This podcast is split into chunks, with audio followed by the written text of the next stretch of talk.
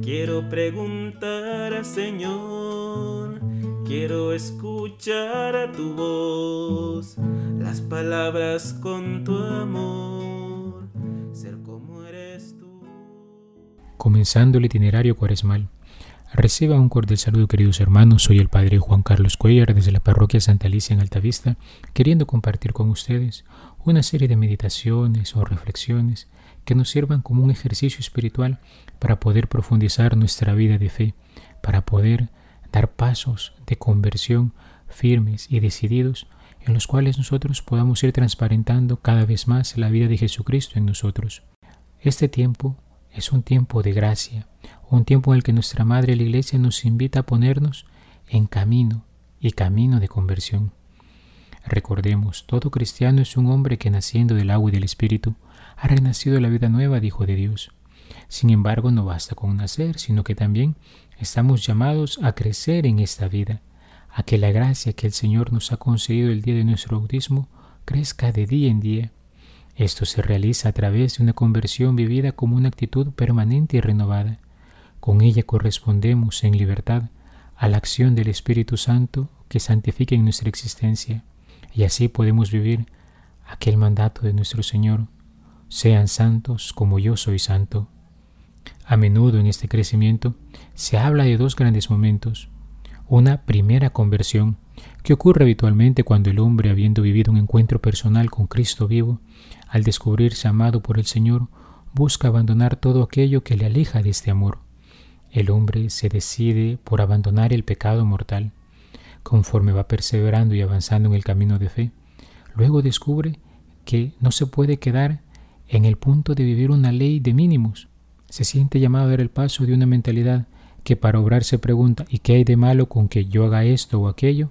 a una mentalidad en la cual se pregunta ¿qué es lo bueno que puedo hacer aquí y ahora? Descubre que no ha sido creado simplemente para no pecar, sino para obrar el bien y el mejor bien en cada momento posible. Da un salto cualitativo, pues. Ya no busca solo evitar el pecado, sino vivir una vida auténtica de santidad. En todo este proceso, el hombre descubre en su interior que debe ir cada día profundizando en su relación con el Señor. Es capaz de vislumbrar en su interior todos esos apegos malsanos y aficiones que son como ataduras que le impiden alzar el vuelo a las altas cumbres de la vida espiritual descubre que es necesario estar continuamente en conversión, reafirmando una y otra vez su opción fundamental por Cristo Jesús. El cultivo de la vida espiritual o vida del alma a menudo se ha venido a llamar el crecimiento en la vida interior. Así como el exterior vemos que nuestro cuerpo, conforme pasa el tiempo y pasamos de la infancia a la adultez, va creciendo, desarrollándose, fortaleciéndose, haciéndose capaz de nuevas habilidades, así también nuestra alma también debe crecer en santidad, buscando desarrollar todas aquellas virtudes y dones que el Señor ha inscrito en ella. Para este fin es preciso conocerse cada vez más a sí mismo la luz de Dios y también ejercitarse en las diferentes áreas de nuestra vida espiritual para poder desarrollarla.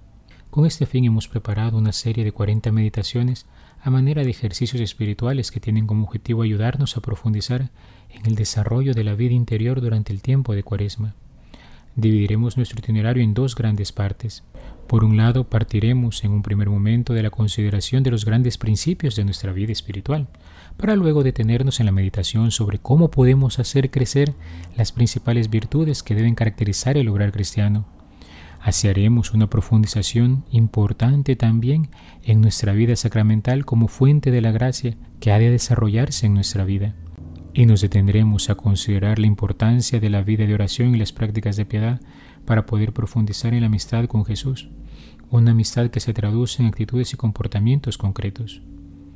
En la segunda gran parte de este itinerario buscaremos profundizar en el Sermón de la Montaña, que es la carta magna o la hoja de ruta de toda nuestra vida cristiana, aquellos capítulos 5, 6 y 7 del Evangelio de San Mateo, y concluiremos finalmente con una breve síntesis de la historia de la salvación justo para descubrir cómo se enmarca el misterio pascual que celebramos en la Semana Santa en esa historia de amor que Dios ha ido entretejiendo con el hombre. Así pues, les invito a disponernos con devoción a esta primera meditación, que titulamos La vida interior, y lo haremos de la mano del padre Reginald Garrigou Lagrange, un sacerdote dominico de inicios del siglo XX que buscó profundizar en esta temática. En todas nuestras meditaciones comenzaremos siempre con una oración, poniéndonos en la presencia del Señor.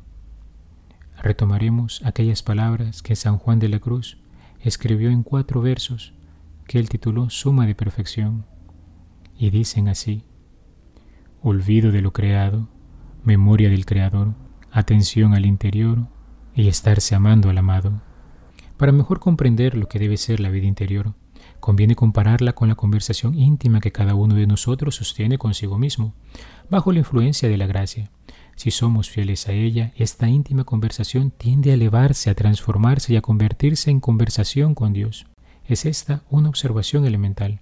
Como todas las verdades más vitales y profundas, son verdades elementales en las cuales se ha pensado durante mucho tiempo, se las ha vivido y han acabado por hacérsenos objeto de contemplación casi continua. En primer lugar, reflexionemos en la conversación con uno mismo. Desde el momento que el hombre cesa de ocuparse exteriormente, de conversar con sus semejantes, desde el instante en que se encuentra solo, aún entre el bullicio de las calles de una gran ciudad, luego comienza a entretenerse con sus pensamientos. Si es un joven, piensa con frecuencia en su porvenir, si es anciano, piensa en el pasado y sus experiencias, felices o desgracias, que hacen que juzgue su vida de manera muy distinta a sus semejantes y a las cosas. Si este hombre es fundamentalmente egoísta, esta su conversación íntima deriva a la sensualidad o al orgullo. Piensa en el objeto de sus concupiscencias y de su envidia, y como de esa suerte no hay en sí mismo sino tristeza y muerte, luego busca huir de sí mismo, exteriorizarse y divertirse para olvidar el vacío y la nada de su vida. Se ocupa ese tal de la parte sensitiva, diríamos, de su alma, lo que es común al hombre y al animal, tiene goces sensibles, tristezas sensibles, según que haga bueno o mal tiempo, según que gane o pierde en los juegos de azar, según se ve envuelto en deseos y aversiones de la misma naturaleza. Y cuando se le contraría, se exalta en cólera, en impaciencia, inspiradas únicamente por el amor desordenado de sí mismo, pero conoce muy poco la porción espiritual de su alma, aquella que es común al ángel y al hombre. Aun cuando cree en la espiritualidad del alma y de las facultades superiores, entendimiento y voluntad, está muy lejos de vivir en ese orden espiritual.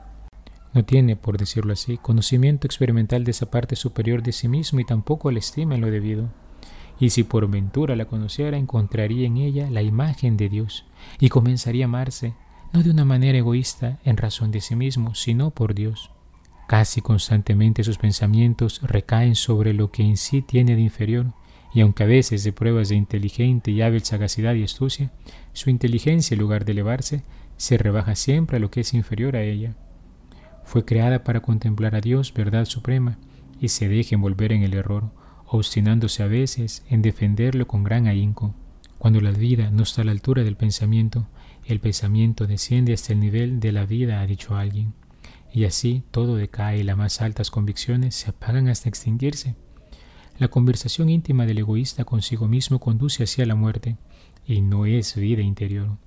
Su amor propio lo lleva a pretender hacerse centro de todo, reducir todo así, las personas y las cosas, y como esto es imposible, pronto cae en el desencanto y el disgusto, se hace insoportable a sí y a los demás, y termina aborreciéndose por haber querido amarse sin medida. A veces acaba aborreciendo la vida por haber anhelado lo que la vida tiene de inferior. Si, aún no estando en estado de gracia, comienza el hombre a buscar el bien, su conversación consigo mismo es ya totalmente diferente. Piensa, por ejemplo, qué cosas son necesarias para vivir honestamente y hacer vivir así a los suyos. Siente por esto graves preocupaciones, comprende su debilidad y la necesidad de poner su confianza no en sí mismo, sino en Dios. Este hombre todavía en pecado mortal puede conservar la fe cristiana y la esperanza que subsisten en nosotros aún después de perder la caridad, mientras nuestro pecado no haya sido de incredulidad, presunción o desesperación. En semejante caso, la conversación íntima que este hombre sostiene consigo mismo es a veces esclarecida por la luz sobrenatural de la fe. Medita algunas veces en la vida eterna y aspira a ella, aunque con débil deseo, y es a veces empujado por una inspiración especial a entrar en una iglesia para orar. Si este hombre, en fin, tiene al menos un dolor imperfecto que se conoce habitualmente con el nombre de atrición por sus pecados, y recibe la absolución, vuelve al estado de gracia y a la caridad, al amor de Dios y del prójimo Muy pronto en la soledad de sus pensamientos, su conversación consigo mismo cambia. Comienza a amarse santamente, no por sí mismo, sino por Dios, y lo mismo a los suyos, y a comprender que debe perdonar a sus enemigos y aún amarles, y desearles la vida eterna como la desea para sí. Pero, sin embargo, acaece muchas veces que esa conversación íntima del hombre en estado de gracia persiste en su egoísmo, en el amor propio, en la sensualidad y en el orgullo.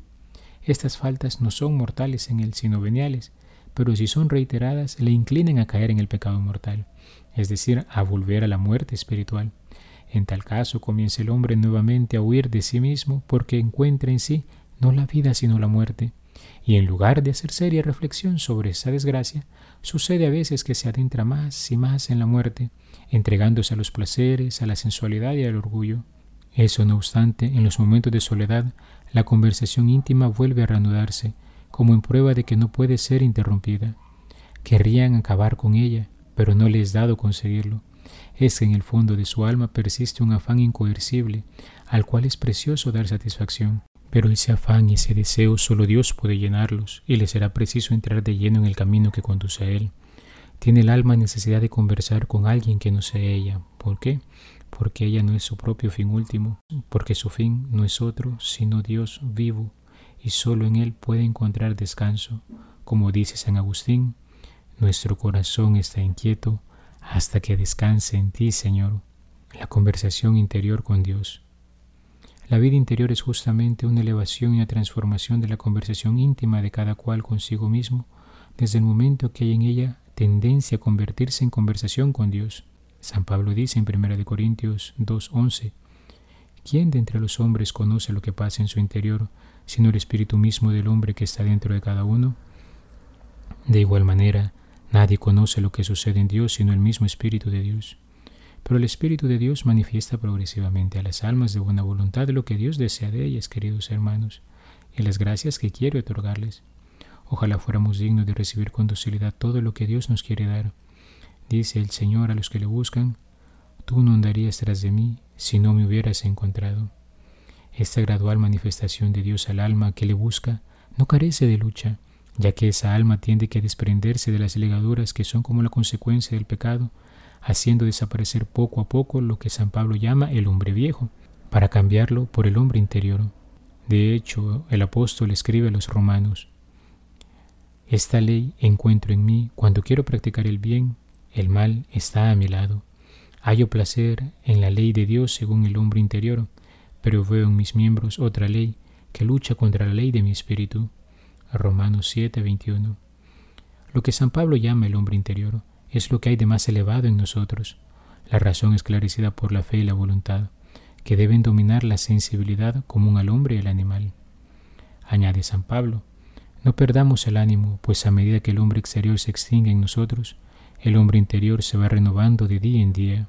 Su juventud espiritual se renueva continuamente como la del águila con las gracias que cada día recibe, tanto que el sacerdote al subir al altar antiguamente podía decir cada mañana en un salmo que se recitaba en aquella ocasión. Subiré al altar de Dios, al Dios que regocija mi juventud. Salmo 42, 4. Y esto lo decía aunque se tratase de un hombre de 90 años. San Pablo en otra de sus cartas, en Colosenses 3, versículo 9, nos dice, No se engañen los unos a los otros, ya que se despojaron del hombre viejo con sus obras y se revistieron del hombre nuevo, que renovándose sin cesar a imagen de aquel que lo creó, alcance el conocimiento perfecto. En esta renovación ya no hay griego, ni judío, ni bárbaro, ni esclavo, ni hombre libre, sino que Cristo está todo en todos. El hombre interior se renueva sin cesar a imagen de Dios que no envejece. La vida de Dios está sobre lo pasado, lo presente y lo porvenir, solo está medida por el único instante de la inamovible eternidad. De igual manera, Jesucristo resucitado no muere ya y permanece en una eterna juventud, y nos vivifica con sus gracias siempre renovadas para asemejarnos a Él. A los Efesios en el capítulo 3, versículo 14 escribía también Pablo, doblo la rodilla delante del Padre, a fin de que les conceda, según los tesoros de su gloria, el que sean fuertemente fortificados por su espíritu en su hombre interior, y que Cristo habite en sus corazones por la fe, de suerte que enraizados y fortificados en la caridad, sean hechos capaces de comprender con todos los santos la profundidad de la altura y aún de conocer la caridad de Cristo que sobrepasa todo conocimiento, de modo que queden llenos de la plenitud de Dios. Esta es la vida interior en toda su profundidad, la que constantemente aspira a la contemplación de los misterios de Dios y de ellos se nutre en una unión cada día más íntima con Él. Ahora bien, esto está escrito no solamente para las almas privilegiadas, sino para todos los cristianos de Éfeso, como asimismo para los de Corintio. Y San Pablo añade, renuévense en su espíritu y en sus pensamientos, y aprendan a vestirse del hombre nuevo, creado según Dios en justicia y santidad verdaderas. Vayan adelante en la caridad, a ejemplo de Cristo, que nos amó y se ofreció a Dios por nosotros en sacrificio y oración de suave olor. Efesios 4:23. Esclarecidos por estas palabras inspiradas que recuerdan lo que Jesús en las bienaventuranzas nos prometió y lo que nos donó al morir por nosotros, podemos definir la vida interior de la siguiente manera. Es una vida sobrenatural que por un verdadero espíritu de abnegación y de oración hace que aspiremos a la unión con Dios y nos conduce a ella. Esta vida comprende una fase en la que domina la purificación, otra de iluminación progresiva en vistas a la unión con Dios, como lo enseña toda la tradición, que ha distinguido así la vía purgativo-purificativa de los incipientes, la vía iluminativa de los adelantados y la vía unitiva de los perfectos. La vida interior pasa así a ser cada vez más una conversación con Dios, en la que poco a poco el hombre se desprende del egoísmo, del amor propio, de la sensualidad, del orgullo, y en la que por la frecuente oración pide al Señor las gracias siempre renovadas de que se ve necesitado. De esta suerte comienza el hombre a conocer experimentalmente no ya solo la parte inferior de sí mismo, sino la porción más elevada. Sobre todo comienza a conocer a Dios de una manera vital, a tener experiencia de las cosas de Dios. Poco a poco el pensamiento de nuestro propio yo hacia el cual hacemos convergir todas las cosas cede lugar al pensamiento habitual de Dios. Y del mismo modo el amor egoísta de nosotros mismos y de lo que hay en nosotros de menos noble se transforma progresivamente en amor de Dios y de las almas en Dios. La conversación interior cambia tanto que San Pablo pudo decir en Filipenses 3:20, nuestra conversación es ya en el cielo, nuestra verdadera patria. La vida interior es pues sobre todo en un alma en estado de gracia, vida de humildad, de abnegación, de fe, de esperanza y de caridad, con la paz que procura la subordinación progresiva de nuestros sentimientos y de nuestra voluntad al amor de Dios, que es el objeto de nuestra beatitud. Para llevar vida interior no basta, pues, prodigarse mucho en el apostolado exterior, tampoco bastaría una gran cultura teológica, ni siquiera esto es necesario. Un principiante generoso que posea verdadero espíritu de abnegación y de oración, posee ya verdadera vida interior que debe desarrollarse más y más. En esta conversación interior con Dios que tiende a hacerse continua, el alma habla mediante la oración. La oración es ya de súplica, ya de adoración y de acción de gracias, pero siempre es una elevación del alma hacia Dios. Y Dios responde recordando las cosas que nos enseñó en el Evangelio y que nos son útiles para la santificación presente. No dijo nuestro Señor en Juan 14, 26, el Espíritu Santo que mi Padre enviará en mi nombre les enseñará todas las cosas y les recordará lo que yo les he enseñado. El hombre va haciéndose así cada vez más hijo de Dios, conoce con mayor claridad que Dios es su Padre y va como haciéndose niño más y más en su presencia. Los santos siguen realmente este camino y así entre sus almas y Dios se establece esa conversación que, por decirlo así, nunca se interrumpe. Por eso de Santo Domingo se decía que no sabía hablar sino de Dios o con Dios. Por eso siempre era muy caritativo con los hombres y al mismo tiempo prudente, justo y fuerte. Esta conversación con Dios se establece por la influencia de Cristo Mediador, como lo canta repetidas veces la liturgia y particularmente un himno que se llama Jesús Dulce Memorial, que es una espléndida expresión de la vida interior del cristiano. Dice ese himno, Oh Jesús, esperanza de los penitentes, qué tierno eres para los que te imploran, qué bueno para los que te buscan, qué no serás para los que te han encontrado. Ni la lengua puede decir ni la escritura expresar lo que es amar al Salvador, solo puede creerlo el que lo ha experimentado. Seamos, queridos hermanos, del número de aquellos que lo buscan y a quienes se ha dicho, tú no me buscarías si no me hubieras encontrado ya. He sido el Padre Juan Carlos Cuellar desde la parroquia Santa Alicia en Altavista. Que Dios te bendiga. Alabado sea Jesucristo, por siempre sea alabado. Señor, en que te puedo servir. Déjame conocer tu voluntad. Dime, Señor, en ti yo quiero vivir. Quiero saber de ti, saber